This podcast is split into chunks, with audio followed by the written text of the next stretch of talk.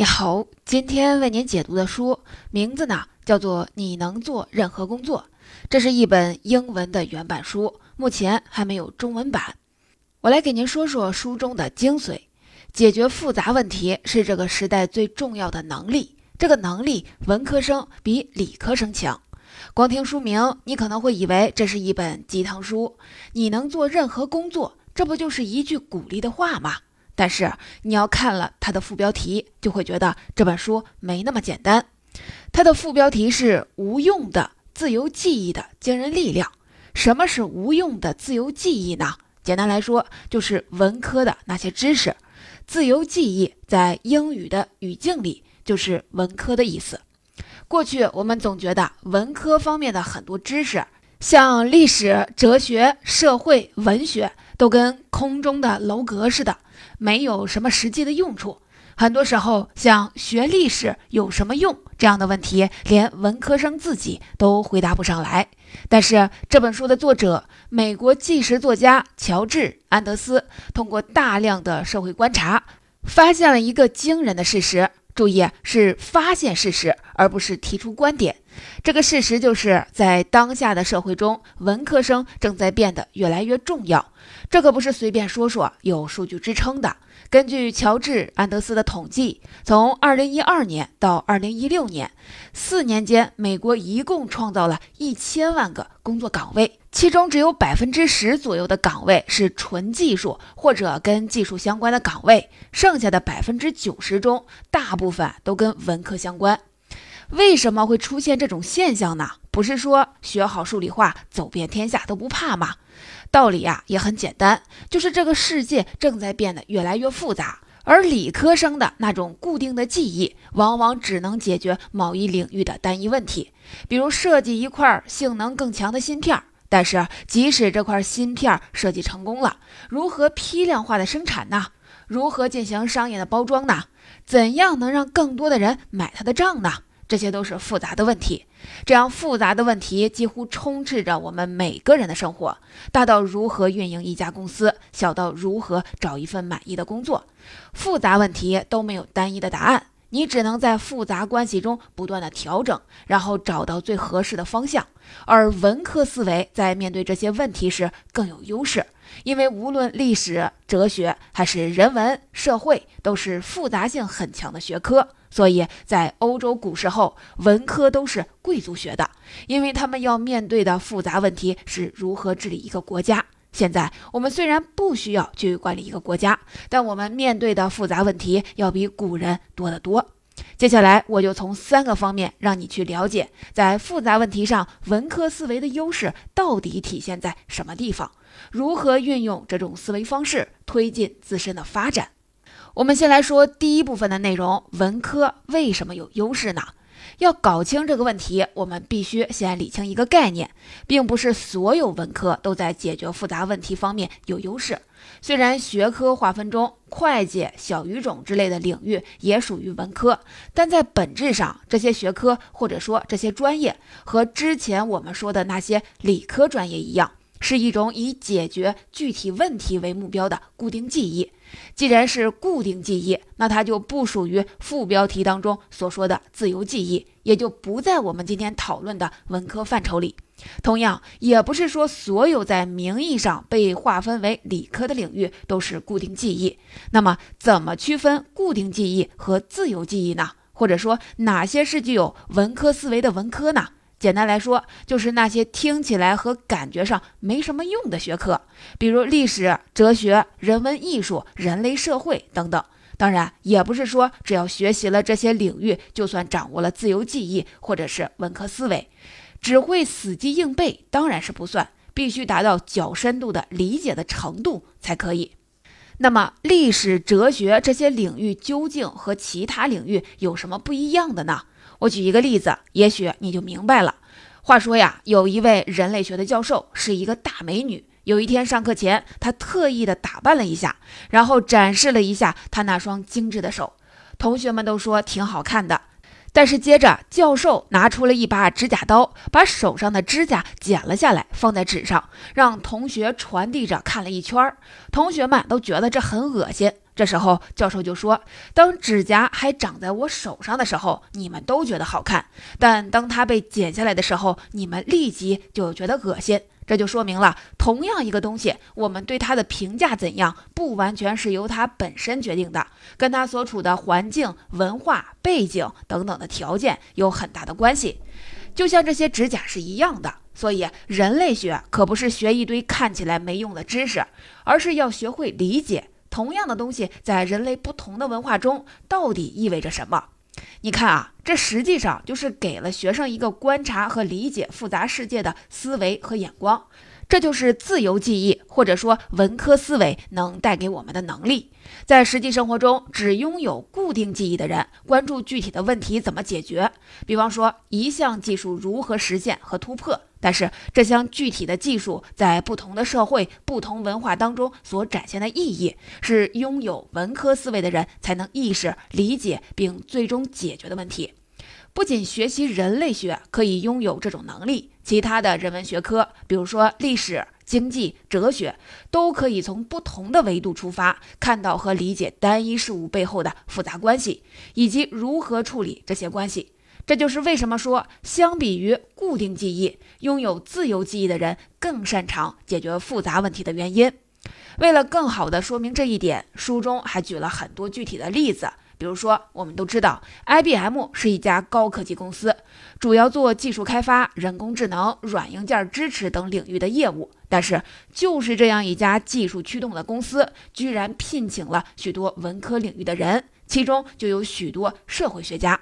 社会学家在 IBM 能做些什么工作呢？简单的说，就是他能帮助所有人更好和更准确地理解技术本身。背后的道理也很简单。一个社会学家，如果他能理解越南文化在社会视角下的本质和意义，那把越南文化换成人工智能或者是区块链，他们也同样可以理解这些技术在社会学上的意义，并以此为基础，帮助 IBM 解决技术在社会这个大环境中会遇到的很多复杂的问题。第二部分，当然，通过刚才的描述，我们就可以感受到。想获得自由记忆，或者是训练文科思维，不是一件特别容易的事情，有可能连这一领域的专业学习者都未必能掌握。下面我们就重点的聊一聊，在所谓的文科思维当中，最关键的部分到底是什么？这也就是我要跟您说的第二部分的内容。那么，在文科思维当中，究竟什么样的能力最重要呢？答案其实很简单，就是大家经常听到，甚至经常说的批判性思维。听起来好像很简单。所谓批判性思维，不就是要有怀疑精神吗？凡事都多问一句为什么吗？但这只是我们对它的一般的理解。在本书作者安德斯看来，批判性思维并不是有怀疑精神就够了的，甚至不是最重要的。重要的是五个层面的具体能力，分别是探索新事物、获得洞见、选择和决断、理解他人和影响力。接下来我就来为您详细的说一说，第一个层面就是探索新事物。刚才我们说到了，文科思维并不是靠对知识的死记硬背就能获得的，重要的不是记忆能力，不是掌握过去已成的知识，而是调研能力。是从一大堆或者是或新或旧的原始的材料当中找到新线索和新规律，也就是说，在没有人告诉你应该做什么的情况下，你自己能不能决定去看什么材料，去调查什么资料，去探索什么样的新线索？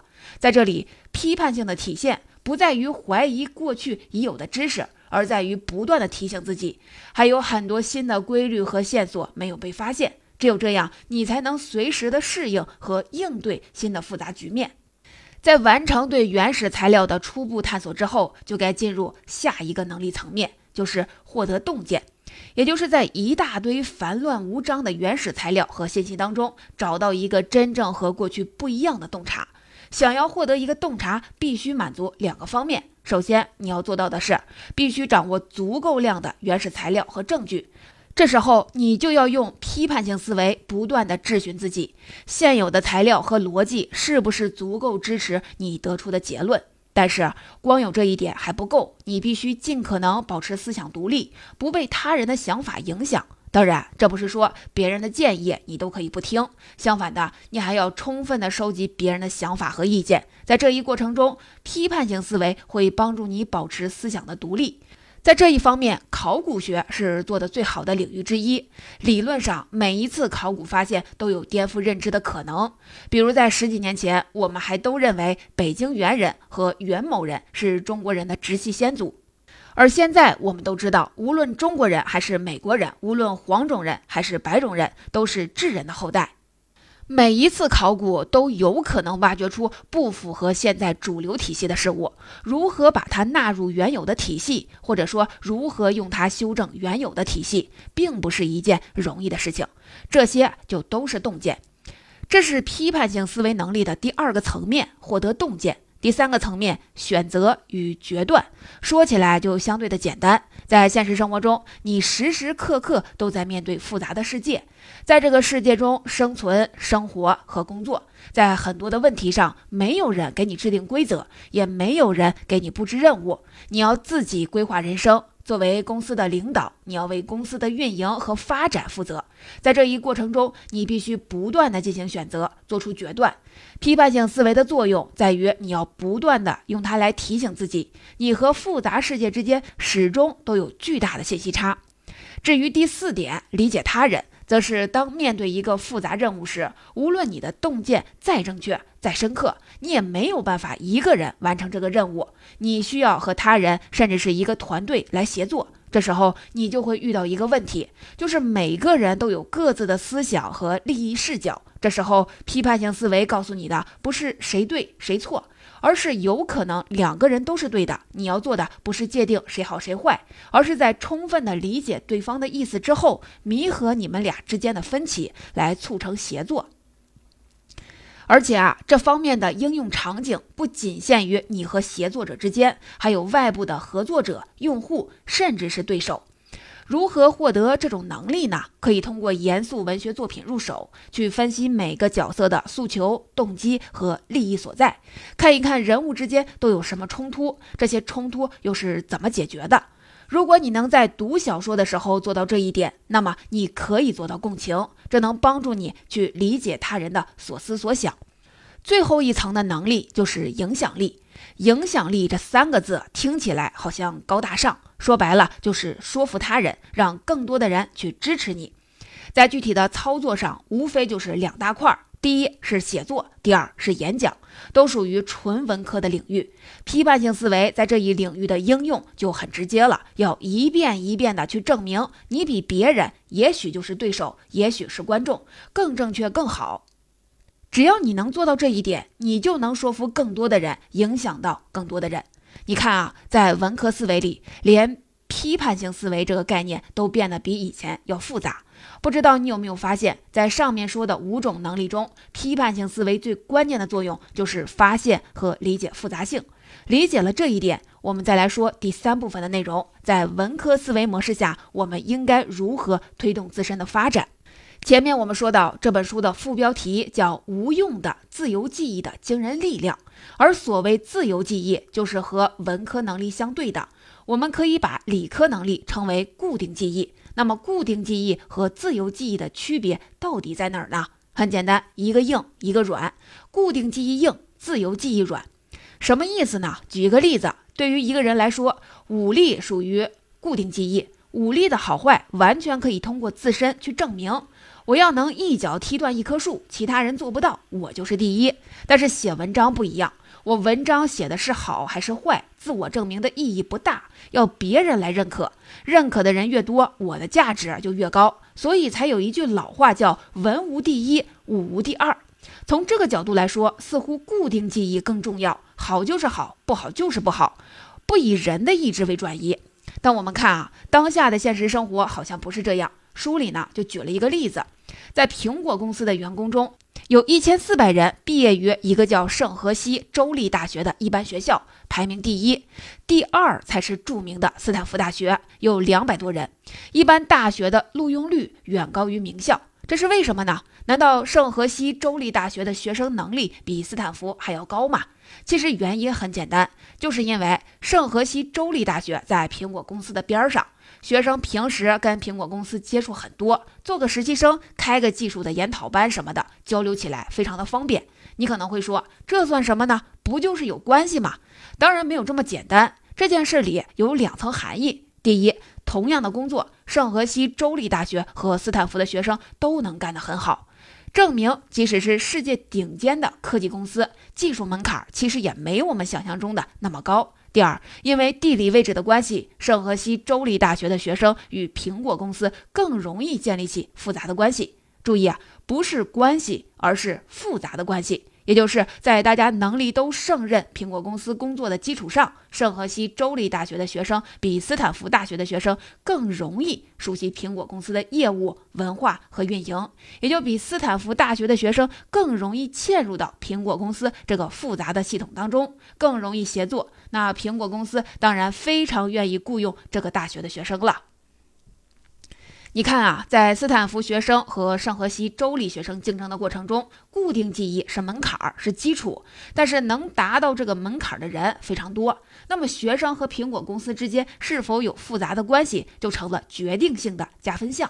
我们可以把这个逻辑再推进一步，在当下的社会中，除非你练就绝世武功。否则，在固定记忆方面，和你水平差不多或者比你水平高的人太多了。所以，如何跟周围环境建立复杂关系，就是你个人发展的关键了。其实啊，这还可以用来解释一个相反的现象：很多人都抱怨，在现在的招聘中，学历好像越来越成了一种硬性的指标了。很多公司甚至指定要“二幺幺”“九八五”学校的毕业生。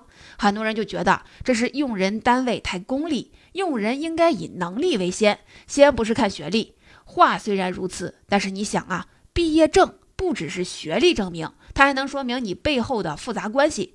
比如你在高中阶段的学习状态，在大学阶段能够接触多少资源，能有多大的事业。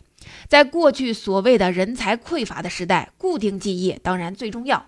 因为大多数的人都达不到那个水平，但是现在的社会不一样了，固定记忆已经成为了基础，在基础之上的自由记忆就会变得越来越重要。这也就是我们为什么说解决复杂问题而不是单一问题是这个时代最重要的能力，而方式初步是两块：向内训练自己的自由记忆，主要是我们在第二部分说的那五种能力；向外建立自己和周围环境的复杂关系。这就是我跟您讲的第三部分内容。在这个时代，工作和生活要建立自己的复杂关系网络，或者说要让自己融入到更复杂的网络之中。具体的做法可以有很多，比如说学习写作和演讲，或者主动的收集人脉、建立关系等等。不过，想要通过这种方式获得发展，有一点前提，就是你的个人能力在社会基础线以上。总结这本书的主要内容和观点已经给您介绍的差不多了，下面我们来简单的共同总结一下。这本《你能做任何工作》其实是告诉了我们一个这个世界正在发生的变化。一直以来，我们都普遍的认为，在社会竞争力方面，理科比文科有优势。所谓学好数理化，走遍天下都不怕。但是现实正在悄然的变化，现在的事实是文科生更有优势。原因呢也很简单，文科思维训练的是一种自由记忆，学会的是如何用复杂的眼光来看待这个世界；而理科思维则是训练一种固定记忆，只解决具体的问题。而在这个社会足够细分的时代里，解决复杂问题的能力比解决单一问题的能力要重要的多。而批判性思维是自由记忆和解决复杂问题的关键。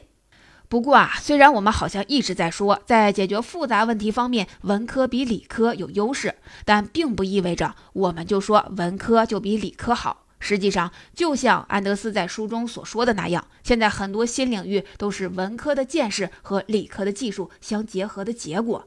比如说，好奇心加大数据就是市场研究，同理心加基因测序就是基因咨询服务，文学创造力加互联网就是网络社交经理。总之啊，你可以是文科生懂点技术，也可以是工科生懂点自由记忆。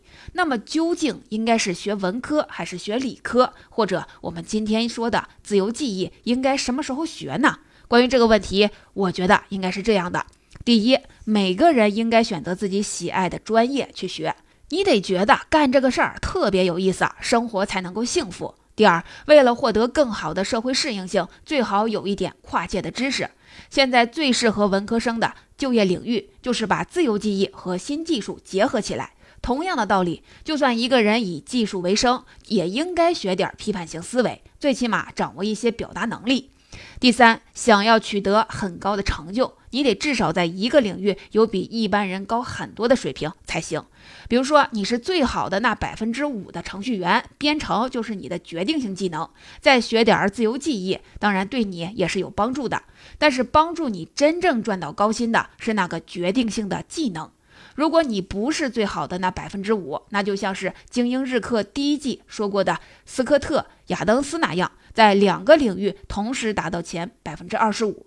只要你能把这两个东西结合起来，你也是顶尖的人才。在你专注的这一两个领域，你应该在乎的不是自己绝对水平够不够用，而是你相对于同行来说是一个什么位置。这是永无止境的修炼，不存在什么少花功夫多办事儿的可能。而对于辅助的领域，则是够用就行了。